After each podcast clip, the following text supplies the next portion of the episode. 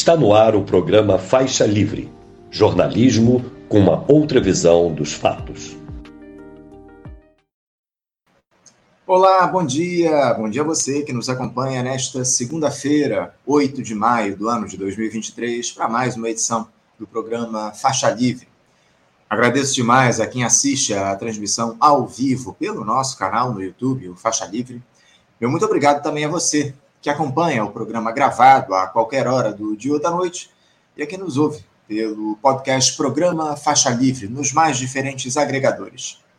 Faixa Livre é uma produção da jornalista Cláudia de Abreu, auxiliada por Érica Vieira e pela jornalista Ana Gouveia.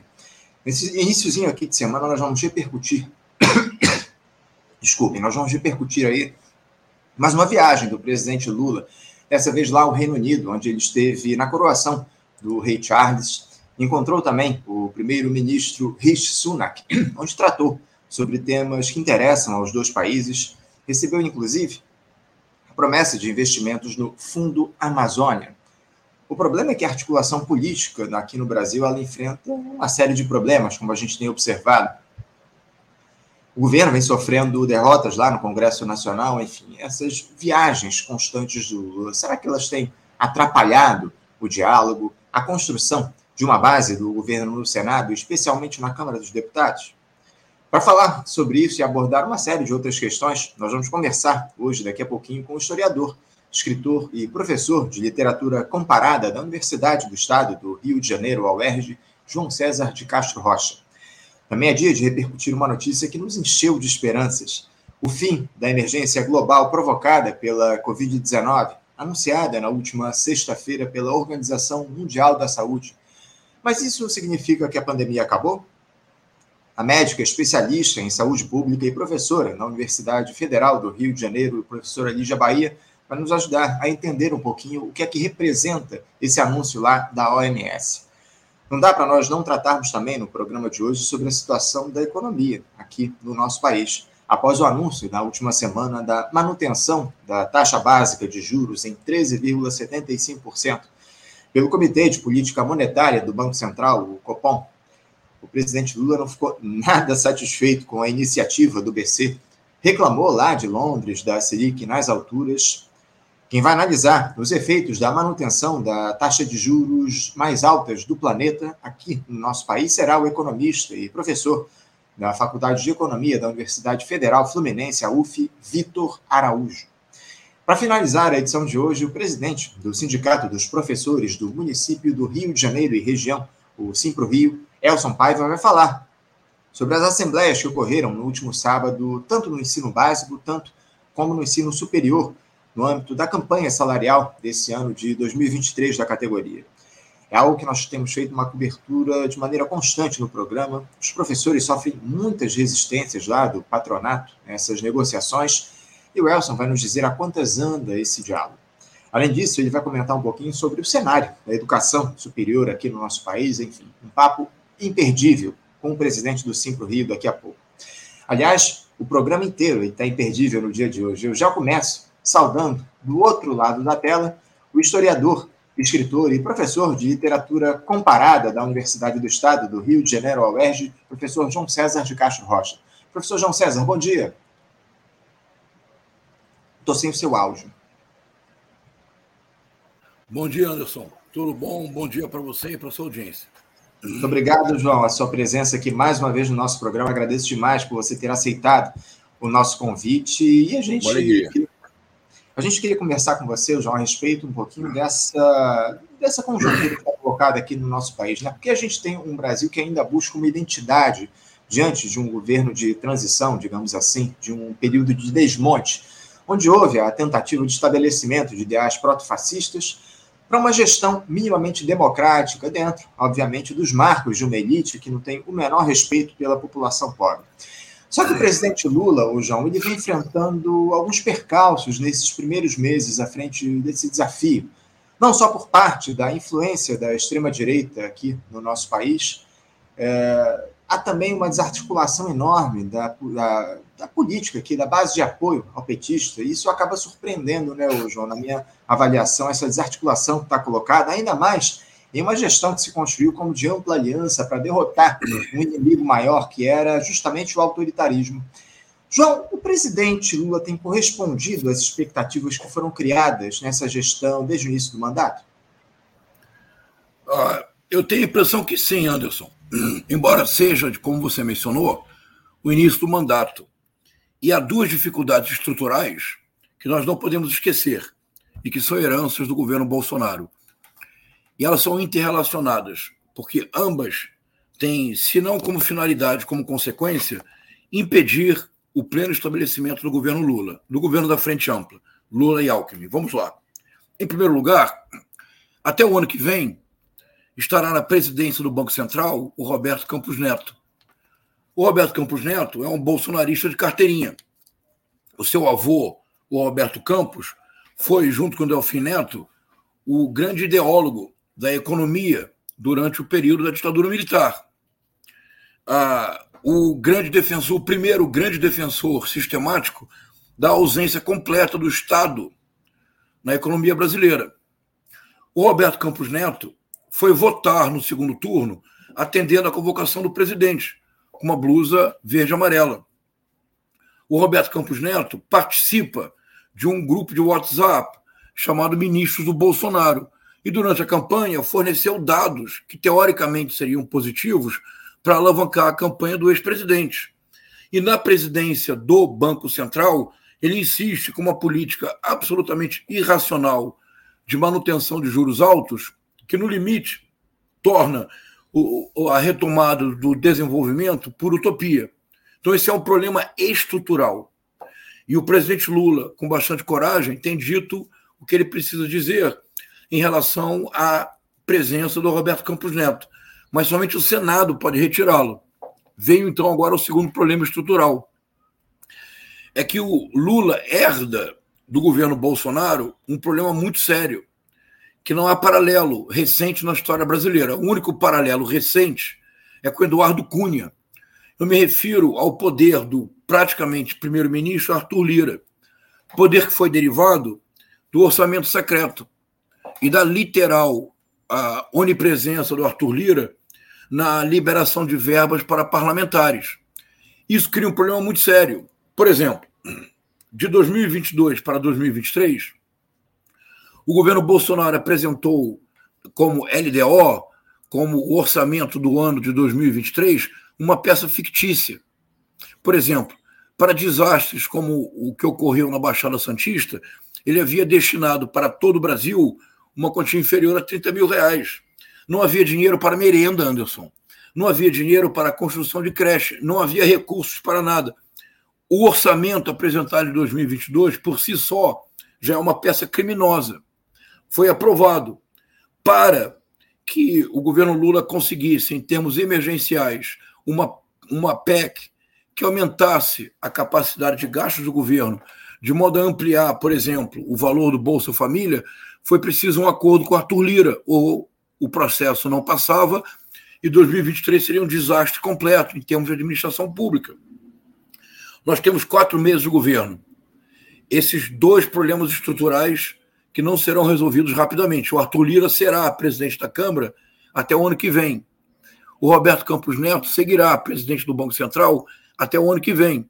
Então, dada essa circunstância concreta, objetiva, real, me parece que alguns dados do governo Lula são positivos. Por exemplo, o Bolsa Família agora passou para 600 reais em caráter permanente. Para mães solteiras, o valor é de R$ 1.200. O impacto, Anderson, o impacto positivo que isso produz no dia a dia das pessoas é absolutamente excepcional. O UOL publicou há umas duas semanas uma matéria, eu infelizmente não me recordo agora o nome do repórter, é uma bela matéria. Talvez você possa recuperar, Anderson. Mostrando que uma mãe solteira que passou a receber R$ 1.200, que ela pela primeira vez na vida conseguiu algo para ela que parecia impossível. Ela consegue oferecer para os filhos duas proteínas no almoço e no jantar: ovo e frango, ovo e carne, ovo e fígado, ovo e algum outro, ovo e, algum, e um peixe. E que ela estava, ela se considerava uma mulher realizada, porque ela conseguia oferecer duas proteínas para os seus filhos. Anderson, isso não é pouco O, projeto, o programa Minha Casa Minha Vida retornou. O programa da, da farmácia popular retornará. As universidades voltaram a ter investimento.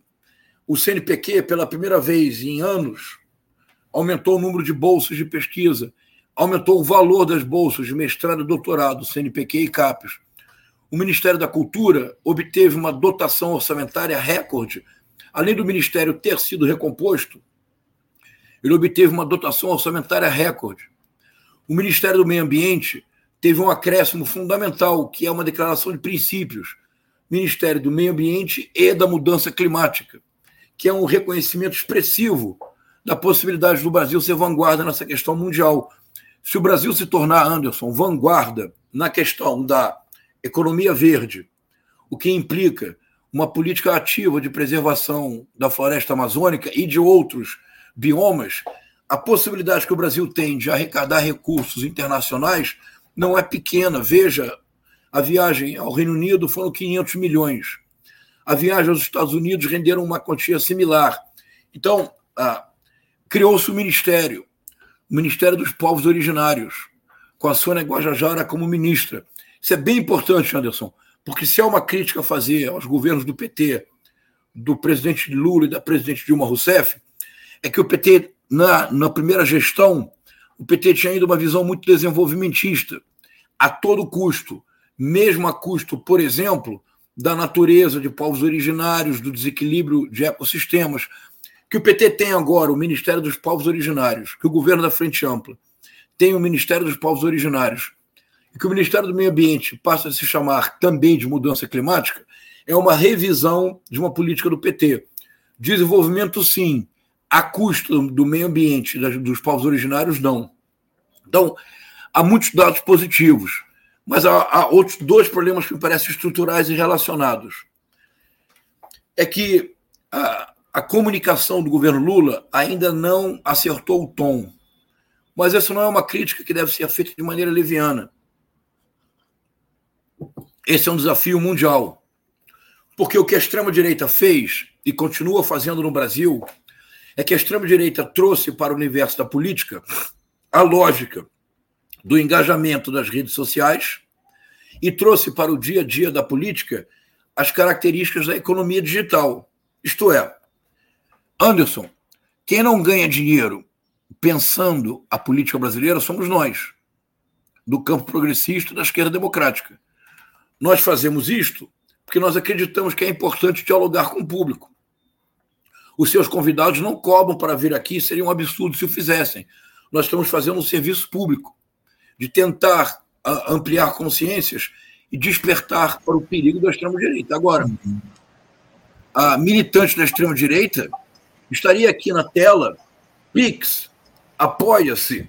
Ah, se eu fizer uma manifestação nos canais de WhatsApp, não existe manifestação bolsonarista que eu tenha monitorado nos últimos três, quatro anos, em que não apareça um pedido de Pix para um carro de som, para isto, para aquilo. A extrema-direita não somente trouxe para a política a lógica do engajamento, a extrema-direita monetizou o cotidiano da ação política. O que há de influência bolsonarista que ganhou muito dinheiro com a radicalização política não é fácil. Então, dizer que a comunicação do governo está ainda encontrando tom não é uma crítica leviana porque diante deste cenário novo que se desenha, é muito difícil encontrar o tom adequado. Mas essa é uma questão que me parece que deve ser central dos próximos meses. Uhum. Agora, João, é, eu queria tratar com você do seguinte: é, você falou a respeito aí dessa questão do presidente do Banco Central, lá, o Roberto Campos Neto. É, essa, a manutenção do Campos Neto na presidência do BC, ela se dá, acima de tudo, também, evidentemente, por uma atuação do presidente da República, porque ele poderia enviar ao Congresso Nacional, ao Senado Federal, mais precisamente, um pedido de saída do Campos Neto, é, por conta, pelo fato de ele não ter cumprido nos dois últimos períodos aí a meta de inflação aqui no nosso país. Ou seja, o Lula poderia ele mesmo enviar lá um pedido para que o Campos Neto fosse afastado do BC. Mas aí entra uma outra questão que eu queria tratar com você aqui no nosso programa, que é essa falta de articulação do governo no Congresso Nacional, João. É, foram duas derrotas importantes na última semana lá na Câmara dos Deputados. O PL das fake news, que foi retirado de pauta para que não fosse rejeitado.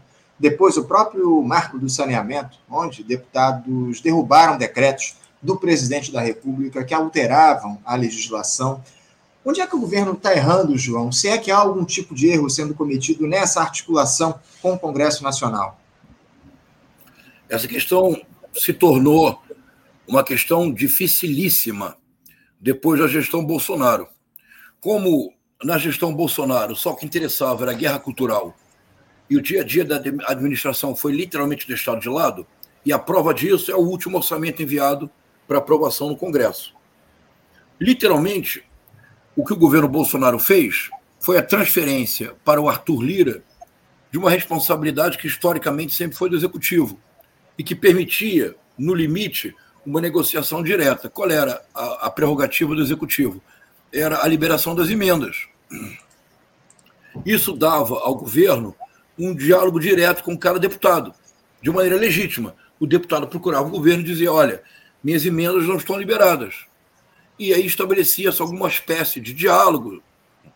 Com o que o governo Bolsonaro fez, essa responsabilidade foi transferida para o Arthur Lira. Anderson, lembremos que há poucos meses atrás havia no anexo da Câmara o escritório do Lira, onde, onde era uma espécie de banco do Lira.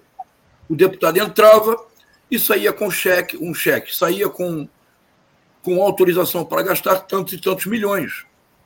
Isso quer dizer que uma articulação política no sentido tradicional reúne-se as bancadas, estabelecem-se acordos de líderes. Isso não existe mais. Isso vai ter que ser assim como é preciso reconstruir a cultura, a ciência, a tecnologia, reconstruir um projeto de nação que seja inclusivo, e não excludente como o projeto da extrema-direita bolsonarista, vai ser necessário também, Anderson, reconstruir o Congresso, isto é, reconstruir a lógica interna do parlamento.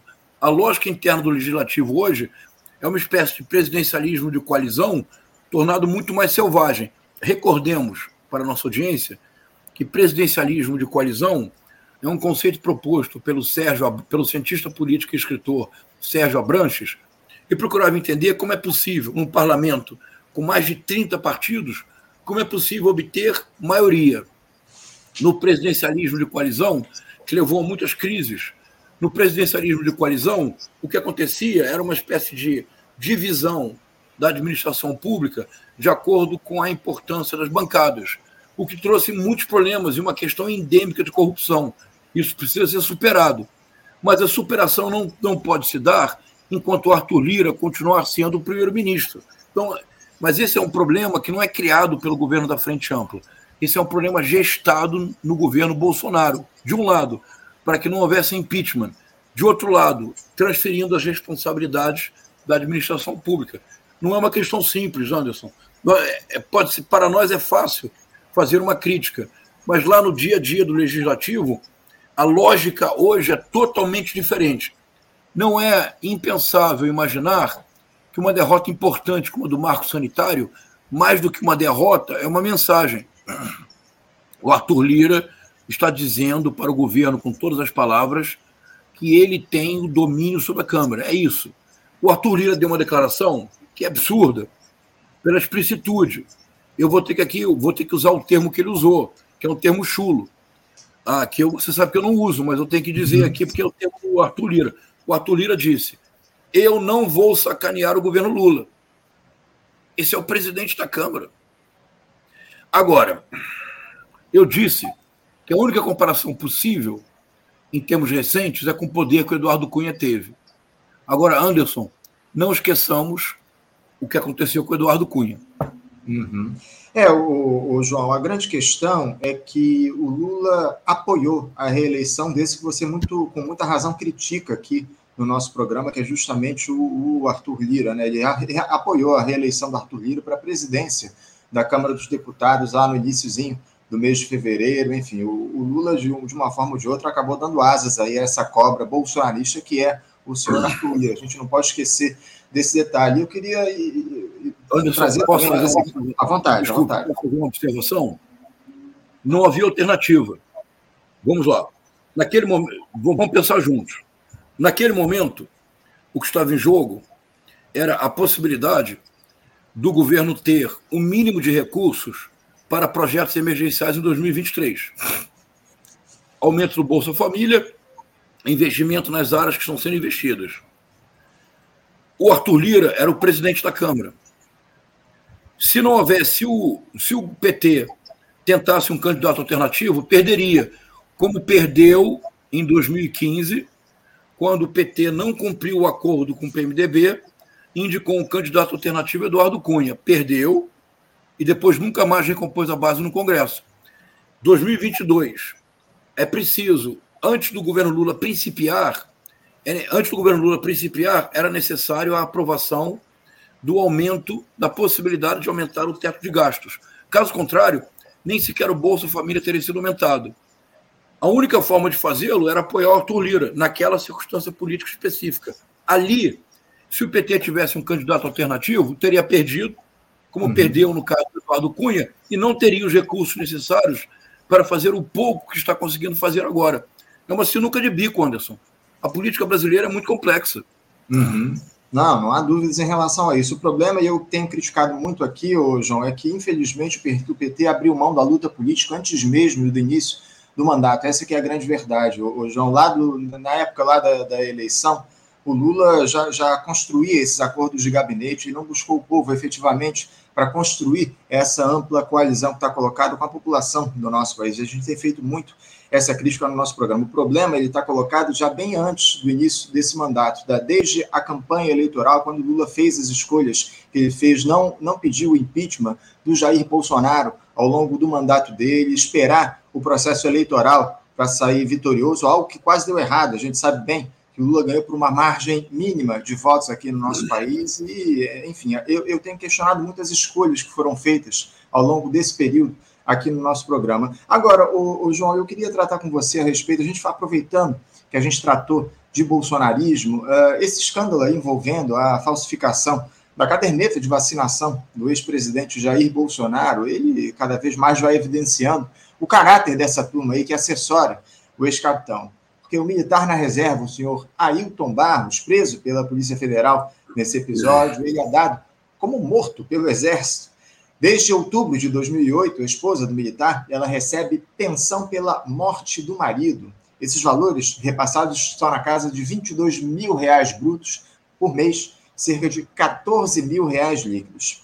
Documentos lá do Superior Tribunal Militar, João, mostram que Ailton foi expulso da corporação no ano de 2006 e que ele já havia sido preso pelo menos sete vezes desde 1997 até a expulsão dele da corporação. Em seu último ano no Exército, reportagens mostraram a participação do então militar em um caso de desvio de armas, também lá no Exército, para traficantes aqui do Rio de Janeiro. João, o bolsonarismo é uma máquina de consumir recursos e uma máquina criminosa aqui no nosso país, não? Ah, sem dúvida, Anderson. E esse caso é espantoso. Só para que a nossa audiência saiba, porque eu também não sabia. Há um estatuto aprovado durante a ditadura militar que assegura ao militar expulso por indisciplina ou por alguma atitude, atitude criminosa que a família não fique desamparada. Por isso, ele é considerado morto para que a família possa receber a pensão. Portanto, a, a, a viúva, entre aspas, do militar tem direito a receber a pensão, o que é mais um dos absurdos da legislação que os militares impuseram durante a ditadura. Só, só as aposentadorias nesta mesma dimensão ah, dadas pelo Exército é uma fortuna que anualmente nós desperdiçamos. Porque, neste caso, se o militar é expulso, é óbvio que ele não pode receber pensão, mas é uma anomalia criada pela ditadura militar. Anderson, a extrema-direita é isto. A extrema-direita ela triunfou no mundo todo no início do século XXI porque a extrema-direita trouxe para a política a lógica do engajamento da rede social, que é uma lógica do afeto. E é por isso que a pauta de costumes é central para a extrema-direita, Anderson. Porque a pauta de costumes, com esse falso moralismo hipócrita, não permite que nós discutamos as questões estruturais.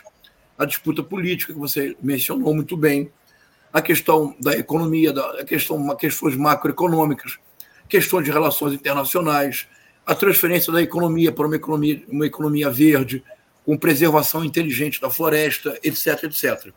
A pauta de costumes é um característico da extrema-direita, porque a pauta de costumes, como ela afeta de maneira imediata o dia a dia das pessoas, ela é puro afeto. E não um afeto qualquer, mas um afeto que é o ódio, que é a retórica do ódio. A extrema-direita, portanto, vive disto e da monetização da atividade política, em todos os níveis. Em todos os níveis. Do youtuber, que se torna conhecido e vira deputado, por exemplo. Nós temos hoje no Brasil dois deputados contra os quais eu tenho falado muito. Um deputado de Belo de Minas Gerais, o Nicolas Ferreira, e um deputado de Goiânia, Gustavo Gaia. São figuras fundamentalistas, intolerantes, cuja carreira foi inteiramente feita a partir da destruição da vida de outras pessoas. Por exemplo, o deputado federal Gustavo Gaia acabou de provocar a demissão de uma professora de História da Arte em Goiás, porque ela usava uma ela costumava ir para a escola com blusas que aludissem a quadros ou a eventos artísticos importantes. Então ela usou uma blusa, seja marginal, seja herói. Uma das mais uma das imagens mais conhecidas internacionalmente da arte brasileira, que é a partir de uma obra do Hélio Oiticica. Este senhor, ignorante, torquemado, inquisidor, fez uma campanha na internet porque supôs que a professora estava fazendo apologia do crime.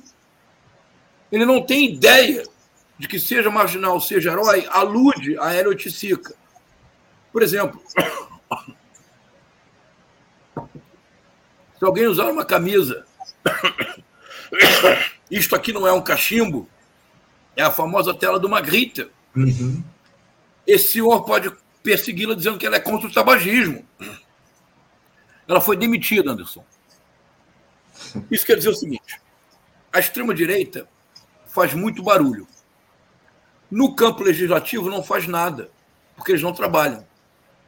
Agora, isso tem um problema. O problema é a estabilidade mental da sociedade. Mas tem um paradoxo.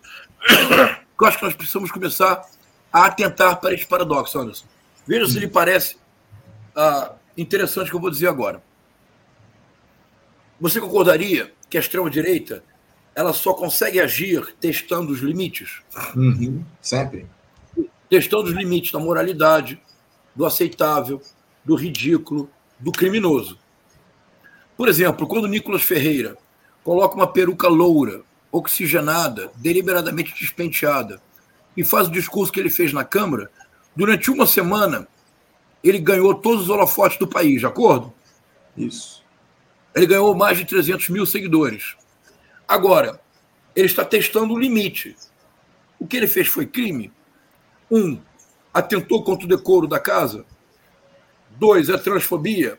Isto é, a extrema-direita, como parte do princípio do engajamento da rede social, e para ter engajamento na rede social é preciso sempre falar mais alto, gritar, ofender, ser agressivo, aumentar o decibel da sua fala, a extrema-direita está sempre no limite do cometimento do crime nós precisamos começar a ficar atentos. Houve crime, de imediato precisa haver processo. Será uma forma possível de controlar a extrema-direita, porque, Anderson, a extrema-direita veio para ficar e ela não vai parar uhum. até que a lei, dentro das regras democráticas, comece a criar obstáculos para a extrema-direita. É, a gente conhece bem o modus operandi dessa turma, inclusive lá no próprio Congresso Nacional, né, o João? Infelizmente, esse pessoal só sabe bradar. Você falou que eles gritam muito, eles gritam, inclusive, no Congresso Nacional. A gente vê lá as comissões, uma série de confusões provocadas aí por essa turma que vive ofendendo deputados, senadores, ministros, inclusive lá, o, o ministro, o Flávio Dino, ele vem sofrendo quando ele participa lá dessas comissões lá no Congresso Nacional, enfim. Agora, o, o João, você acredita em relação a esse episódio aí envolvendo Bolsonaro na última semana, da, dessa falsificação aí da caderneta de vacinação dele? Me parece uh, que esse pessoal, especialmente o tenente-coronel Mauro Cid, ele vai ser colocado aí como um bode expiatório para proteger o ex-capitão. Uh, você acha que vai sobrar tudo para esses assessores do Bolsonaro, o João? O próprio ex-presidente ele deve passar em incógnito por esses episódios? essa questão é interessante, Anderson. Eu acho que ela nos remete a um ponto do governo Lula que precisa de fato encontrar o tom, que é o setor de comunicação. Ah, por exemplo, aquele, quando eu mencionei o caso da senhora que se sente realizada porque pode oferecer duas proteínas para os seus três filhos, por que, que a SECOM, tendo visto essa bela matéria no UOL, não realizou um filme de um minuto e meio com essa senhora para divulgar em todas as redes sociais? Com o retorno do programa Minha Casa Minha Vida, por que, que a SECOM ainda não preparou uma série de pequenos filmes para circulação ampla? Ah, então, ou seja, ainda não há, de maneira muito clara, uma estratégia de comunicação que mostre para a população o que há de positivo no governo. Primeiro ponto. Segundo ponto. Ah, o governo Bolsonaro ele cometeu tantos crimes em todos os níveis. Desde um crime básico, que é imaginar que o público é privado. Minha Polícia Federal, meu governo, meu SUS. O que levou ao cometimento de crimes, desde crimes comezinhos a crimes altíssimos. Desde falsificar uma carteira de vacinação, que em última instância o Bolsonaro não precisava, até tentar contrabandear joias no valor de 16 milhões de reais. Falta ainda ah, alguma forma de comunicação que, de maneira quase que neutra, torne todos esses fatos circulação irrestrita nas redes sociais em todos os canais disponíveis. Seria possível imaginar, por exemplo, um pequeno. Isso não pode ser feito pelo governo, claro. Mas seria possível imaginar, por exemplo, um pequeno vídeo de 90 segundos elencando todos os crimes descobertos recentemente do Bolsonaro. O importante, Anderson, é que a narrativa que o bolsonarismo tentará a partir de agora emplacar é a seguinte: o Bolsonaro se tornou uma figura tóxica por todas essas questões. O Bolsonaro, como candidato, é derrota certa. Embora, como candidato, ele, ele provavelmente chega ao segundo turno. Mas a derrota é certa. O Bolsonaro, como cabo eleitoral, é o sonho da extrema-direita. Mas esse, como cabo eleitoral, o sonho da extrema-direita, só se tornará realmente forte se for possível preservar a narrativa do Bolsonaro antissistêmico, uhum. do Bolsonaro perseguido pelo sistema. Portanto, não basta torná-lo inelegível. Não basta levá-lo à prisão pelos muitos crimes que cometeu. É indispensável que haja um sistema de comunicação. E aqui, sobretudo da mídia independente, Anderson, a responsabilidade sua não é pequena. De tornar, não como uma afirmação partidária, veja o monstro que Bolsonaro é, veja o genocida que Bolsonaro foi. Tornar em pequenas pílulas tornar presença no cotidiano todos os crimes do Bolsonaro. E talvez o mais não o mais importante, mas um que eu creio que calará fundo na opinião pública. Veja, o governador João Dória é um mistério. Durante a pandemia, o estado brasileiro que mais cresceu foi São Paulo. Durante a pandemia, se não fosse o governador João Dória, nós não estaríamos vacinados, Anderson. Ou uhum. a nossa vacinação teria atrasado ainda mais. A determinação do João Dória em trazer a vacina para o Brasil foi fundamental para obrigar o governo federal a agir. Creio que nós todos concordamos com isso. E, no entanto, o João Dória desapareceu do plano político. Está ensaiando o retorno, mas ele foi literalmente desaparecido do plano político há várias questões relativas a isso, mas há uma questão que não pode ser ignorada. O João Dória foi alçado à condição de candidato à prefeitura de São Paulo porque o então governador Geraldo Alckmin, amigo do João Dória de décadas, decidiu que ele seria importante para a renovação do PSDB. Passou por cima de líderes históricos do PSDB em São Paulo, como Matarazzo, entre outros o nome de João Dória foi imposto. Ele tornou-se prefeito. Na primeira oportunidade, o prefeito João Dória abandonou a prefeitura para se tornar governador. na primeira oportunidade. O prefeito João Dória traiu em praça pública, de maneira ostensiva, humilhante, o, o ex-governador Geraldo Alckmin. Consequência disto, o Geraldo Alckmin hoje está no PSB, é vice-presidente da República. Consequência, o PSDB desapareceu. O PSDB, como partido político, não existe mais. A pecha de traidor não será facilmente retirada de João Dória. Isto o eleitor não perdoa. Jair Bolsonaro. Vamos lá. Qual é o apoio que o Jair Bolsonaro está dando para as pessoas que estão presas legitimamente porque cometeram atos terroristas no dia 8 de janeiro? Essas pessoas só estão presas porque elas acreditaram nas palavras de Jair Messias Bolsonaro. Qual é o apoio moral que o Bolsonaro deu a essas pessoas? Nenhum. O Anderson Torres está preso há quatro meses. Qual é o apoio que o Bolsonaro deu ao Anderson Torres? O, coronel, o tenente-coronel Mauro Cid está preso. O Bolsonaro mandou emissários para assegurar que ele não o incriminaria. Quem vai apoiar o tenente-coronel Mauro Cid? O Bolsonaro? Então é muito importante que isso fique claro. Então aqui eu creio que é uma dupla falha da comunicação. Mas são só quatro meses de governo. Qual é a dupla falha? Creio que a Secretaria, Secretaria da Comunicação não deve perder tempo respondendo fake news. Fake news, como por exemplo, o deputado Paulo Bielinski, ontem, num programa de extremistas bolsonaristas, o 4x4, afirmou, afirmou que o ministro Flávio Dino só pôde ir ao Complexo da Maré porque o tráfico autorizou. Ele disse literalmente isso. E completou dizendo que era parte da instalação do narco-estado no Brasil, sugerindo que o ministro Flávio Dino fez acordo com o tráfico. Ele afirmou isto ontem, isso. mais uma vez. Precisa ser processado ele precisa apresentar provas do que está afirmando. Então, essa fake news não se responde. A Secretaria de Comunicação não deve gastar um segundo respondendo a fake news. Encaminha para a AGU, para a PGR, quando a PGR voltar a ser normal, e para o Ministério da Justiça.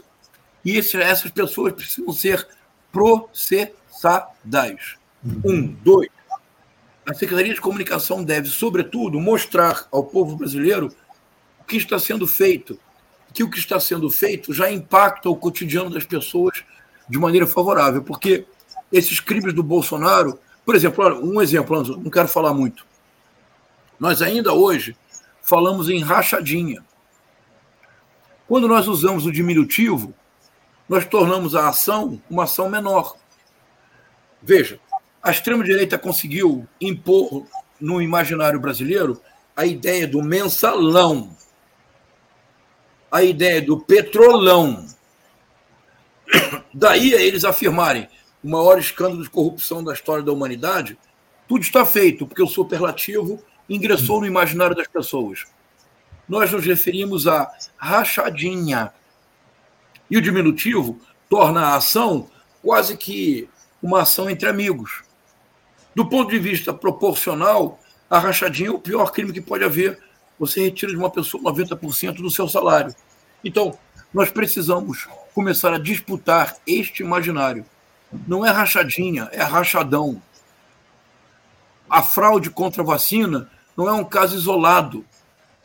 É o resultado de uma ação de milicianização do Estado. Isso é muito grave que o ajudante, que o segundo homem do Bolsonaro, porque há um áudio do Bolsonaro que começou a circular hoje, que ele fala: Olha, Ailton, você é meu segundo irmão, porque o primeiro é o Hélio Negão. Este senhor teve sete prisões disciplinares no Exército, uhum. foi expulso por acusação de abuso sexual, entre outras práticas criminosas. Era o segundo homem do Bolsonaro. Há um áudio deste senhor, um áudio, a voz dele não é narrativa da esquerda, não é fake news, não é porque nós sejamos esquerdopatas. Há um áudio deste senhor dizendo para o tenente-coronel Mauro Cid: Eu sei quem mandou matar Marielle. Pois então, se esclareça. Como é que este senhor é um ajudante preferencial do Bolsonaro? Como? Então, isso precisa começar a se tornar parte dessa verdade nos, que nos libertará, uhum. precisa se tornar parte do nosso cotidiano. A sua responsabilidade como comunicador independente nesse sentido, Anderson, é muito grande. Ô, ô, João, eu, me chamou muita atenção uma, uma frase que você falou ao longo dessa, dessa tua resposta longa e importante, de respeito à PGR. Você falou quando a PGR voltar a ser normal. Uh, você se refere aí ao, ao, ao, ao aquele que comanda a PGR, o senhor Augusto Aras, em relação à normalidade? Você diz que para ela voltar a ser normal, você se, acredita que o Augusto Aras deveria deixar o comando da PGR, é isso? ele deixará. A, a simples possibilidade de reconduzir o Augusto Aras me parece insana. Veja, por exemplo, o que aconteceu agora com o despacho da, do segundo nome da Procuradoria-Geral da República. A, a, Lindora, qual o sobrenome dela, Anderson? Lindora Araújo, não é isso? Araújo, obrigado. Ela considerou que no caso do, da, do cartão de vacina fraudado, que não há nenhum indício que indique a anuência ou sequer o conhecimento do presidente Bolsonaro no caso da fraude. Olha, a palavra ridículo é pouco para descrever um tal parecer. Ou seja, para que você fraude uma carteira de vacinação, você o faria sem anuência e conhecimento da pessoa cujo nome, cujo cartão será fraudado? É de uma infantilidade tão grande uma tal Procuradoria-Geral da República não pode agir. É preciso renová-la, esperar a recondução de um novo Procurador-Geral da República. Nós teremos, então, a ideia seria a seguinte, Anderson. Governo, governo. É simples assim. É precisamente o que o Bolsonaro não fez durante os quatro anos de governo. Uhum. O que eu quero dizer com governo, governa? Governo trabalha 24 horas por dia, sete dias por semana em todas as esferas executivo, legislativo, fazendo composições, judiciário, preparando projetos de lei. Governo governa para produzir um impacto positivo no dia a dia das pessoas. Vamos esquecer a ideologia. Esta senhora que oferece para os filhos duas proteínas no almoço e no jantar, ela não está oferecendo petismo, lulismo ou bolsonarismo. Ela está oferecendo ovo e carne, ovo e peixe ovo e frango. A política é a arte da boa condução da polis para impactar de maneira positiva o cotidiano das pessoas. A política não é para tornar o cotidiano das pessoas um inferno de disputa ideológica. Então, governo, governo. Secretaria da Comunicação comunica para a população o que o governo está fazendo de, de forma positiva, criando um clima favorável na opinião pública para as ações do governo. AGU, PGR, Ministério da Justiça, Polícia Federal monitoram crimes, crimes digitais. E havendo cometimento de crime, não existe imunidade parlamentar. Imunidade não é impunidade, imunidade não cobre crime. Por exemplo, por exemplo, a ah, um, isso aconteceu há pouco tempo, uma discussão muito importante no, na, Câmara, na Câmara dos Deputados, em que ah, o deputado André Fernandes, do Ceará, uhum. disse que estava sendo processado porque havia criticado o ativismo judicial. O Lindenberg Farias replicou de maneira sensata e serena, dizendo: não, o senhor está sendo processado porque no dia 8 de janeiro o senhor divulgou imagens do, do escritório, do gabinete do ministro Alexandre de Moraes sendo depredado e o senhor divulgou com uma nota irônica apro, aprovando a ação. Ou seja, e ele concluiu dizendo: muitos deputados aqui serão caçados. Gustavo Gaia, Nicolas Ferreira, Bia Kisses, Carlos Zambelli ativamente convocaram para o 8 de janeiro. Todos esses deputados e essas deputadas precisam ser investigados e investigadas. Ah, então, governo governa, Secretaria da Comunicação encontra uma linguagem para atuar na televisão, no rádio e nas redes sociais. Não é a mesma linguagem. Os vídeos não têm a mesma duração, não têm a mesma energia. São linguagens diferentes. AGU, PGR, Ministério da Justiça se encarregam de coibir as fake news. Creio que esse é um tripé, Anderson, que pode dar certo. O, o João, é, o que a gente tem observado aqui no país ao longo dos últimos tempos é um quadro de absoluto rebaixamento da atividade política proporcionado por essa extrema-direita. No que diz, você fala aí a respeito da necessidade do governo se comunicar melhor com a população, você acha que é preciso haver um rebaixamento da, do diálogo nesse sentido, é, para que a gente consiga chegar às pessoas com mais efetividade? Ou seja, o governo deveria adotar estratégia semelhante à da extrema-direita para conseguir tentar equilibrar as ações? Não, de jeito nenhum. Essa seria uma derrota certa, porque para o campo progressista e para o campo da esquerda democrática há limites e nós não vamos ultrapassar esses limites. Por exemplo, a deputada Carla Zambelli, durante o auge da pandemia, difundiu uma fake news que começou em Minas Gerais, segundo a qual os caixões estavam sendo enterrados com pedras, porque não havia pessoas mortas. Ninguém da esquerda fará algo similar. Não é possível. Ninguém do campo progressista difundirá como deputado ou como deputada uma fake news dessa natureza. Não é possível, Anderson. O que é preciso, creio, é que a Secretaria de Comunicação encontre uma linguagem. Não é fácil fazê-lo, por isso a crítica não pode ser leviana. Encontre uma linguagem. Por exemplo, é preciso produzir com o mesmo tema três ou quatro vídeos diversos. Um para as correntes de WhatsApp, outro para as redes sociais, um terceiro para inserções na televisão. Não pode ser o mesmo vídeo, a linguagem não pode ser a mesma. O conteúdo é simples. Uma senhora no Brasil, hoje, sente-se realizada porque os filhos não vão dormir com fome. Lendo essa matéria, Anderson, eu fiquei muito comovido. Porque é isso que a política pode fazer. Se alguém hoje volta a receber um imóvel no Minha Casa Minha Vida, e que não faça como o Deltan Delagnol, que comprou, você sabe disso, né, Anderson? Uhum. O Deltan Delagnol comprou imóveis de Minha Casa Minha Vida para especular. Uma coisa assim é inacreditável. Então, por exemplo, para uma inserção de 90 segundos, você pode mostrar a felicidade de uma família humilde recebendo uma casa e dedicar 20 segundos para dizer que o doutor Dallagnol comprou imóveis para especular. Uhum. Ah, então, isso assim, é um ponto fundamental. Agora, tem uma questão que é bem importante, Anderson, bem importante mesmo, veja. Eu tenho pensado muito nisso ultimamente. Nós já temos uma certa idade, os mais jovens não se recordarão. Antes, você se recorda que no início, nos primórdios da economia digital, que hoje domina o mundo, você se recorda que o número de fraudes digitais era algo espantoso? Uhum. O número de fraudes de pessoas usando, clonando cartões, entrando na conta bancária dos outros, quase levou a possibilidade da economia digital a um colapso. Você lembra disso, Anderson? Logo nos Sim. primórdios da economia digital, o que, que foi feito?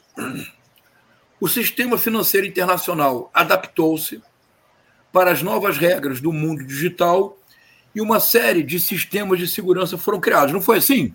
Sim.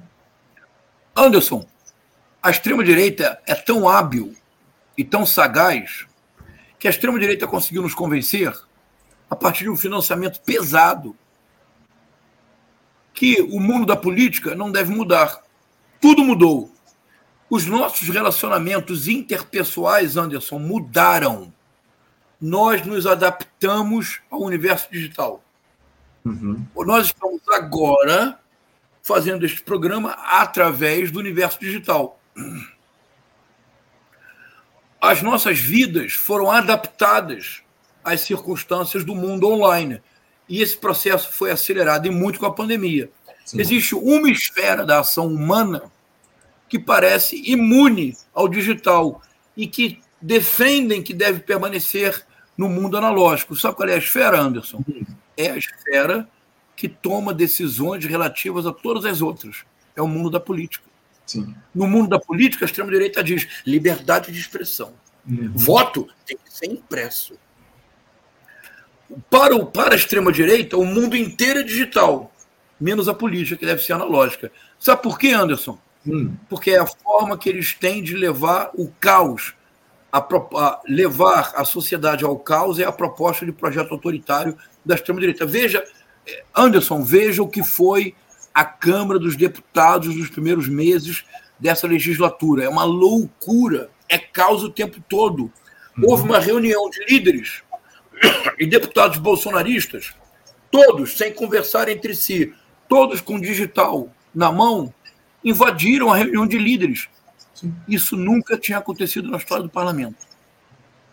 O Arthur Lira chegou a dizer que ele tomará medidas para que a Assembleia, para que a Câmara Legislativa não se transforme numa sucursal do TikTok. Então, eu quero dizer com isso é que nós precisamos compreender que a política ingressou de maneira definitiva na era digital.